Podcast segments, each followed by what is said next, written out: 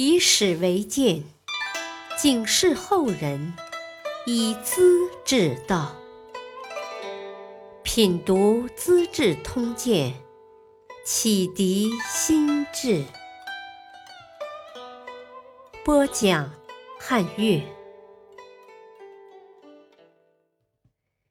第十一集：信陵君切符救赵，老侯嬴捐身送行。信陵君无忌是魏国的贵公子，当时有名的四大公子之一。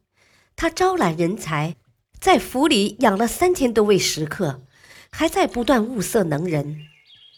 有位隐士侯嬴，七十多岁了，生活贫困，在都城的北门当守卫，朋友们都叫他侯生。信陵君听说他有才德，决心招为心腹。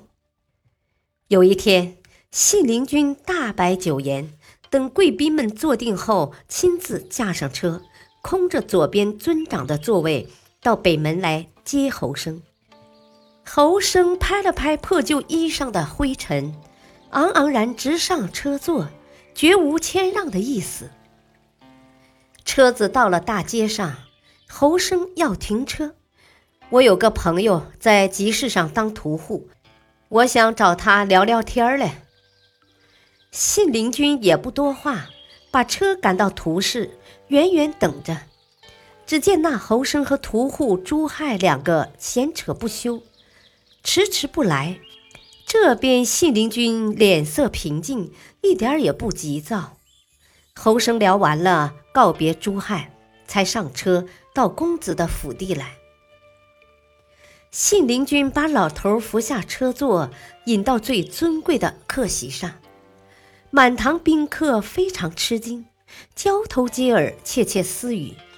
信陵君这才向大家介绍：“今天很幸运，把我的老朋友侯生先生请来了，望诸位多多关照。”老头欠欠身子，微微点头，就算向客人打招呼了。信陵君给他斟酒奉菜，从此尊为上宾。不久，秦国军队包围了赵国的都城邯郸。魏王本已派出将军晋鄙率领十万大军去解围，但经不住秦国的恐吓和威胁，又犹豫起来，命令晋鄙在邺城屯驻，观望形势，不得攻打秦军。赵国危在旦夕，平原君赵胜也是天下的四大公子之一。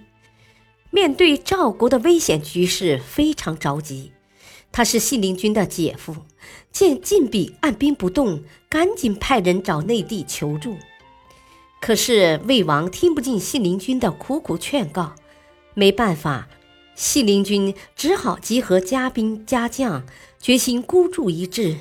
战死在邯郸城下，向姐夫表明自己对友情的忠贞。临出发时，经过北门，信陵君下车邀见侯生，谈了事情的原委。侯生却懒洋洋地打了个哈欠：“公子多多保重吧，我这糟老头就不陪你了。”接着便走开了。信陵君很不痛快。心想：我无尽待你也着实不薄呀，如今我快死了，你竟这般冷漠，也真是太没心肝了。疑疑惑惑的掉头出发了，走了几里路，又想转回，莫非我做错了事，对他不起？马上折转身，回头再找侯生。两人相见，侯生笑道。我知道你会回来的，公子的名声传遍天下，都赞你是仁义君子。如今遇到麻烦，想不出好的对策，就打算硬拼，这不是把肉送给饿虎吗？你养几千门客又有什么意思呢？信陵君听了，知道侯生胸有成竹，就叫随从退下，问他有何妙计。侯生这才一五一十地说了出来。调动晋鄙的兵符，听说放在魏王的卧室里。在魏王的妻妾中，只有如姬最受宠爱。找到他，就会有办法了。如姬曾接受过你的恩情，你为他报过杀父之仇，他总想回报。你为什么不去找他呢？有了兵符，就可命令晋鄙发兵，还怕赵国的危难不能解脱吗？信陵君恍然大悟，十分高兴。依照侯生的计策，果然把兵符偷了出来。这兵符是虎头形的，分为两半，一半在魏王手中，另一半由晋鄙掌握。国王要调遣他，派人将自己留下的半边拿去，两半一合，丝丝入扣，合成一个完整的小虎，叫做虎符。这就是国王的命令到了。晋鄙的马上服从。侯生又提醒信陵君，要是晋鄙见了胡府发生怀疑，仍不服从调令，还要向国王请示，你该怎么处理？信陵君感到为难，不知如何是好，请侯生再多指点。侯生狡猾地眨眨小眼睛，笑了：“那就得动硬的。我那卖肉的屠户朋友朱亥。”是个超群的大力士，他使一把铁锤，功夫了不得呀！你把他带上，紧急时候由他收拾晋鄙。信陵君想到老将军晋鄙头颅开花、脑浆迸裂的惨相，不由得泪珠簌簌的落了下来。他请朱亥同行，朱亥笑道。我老朱不过是个市井屠夫，承蒙公子如此看重，这条命就交给你了。于是向侯生告别。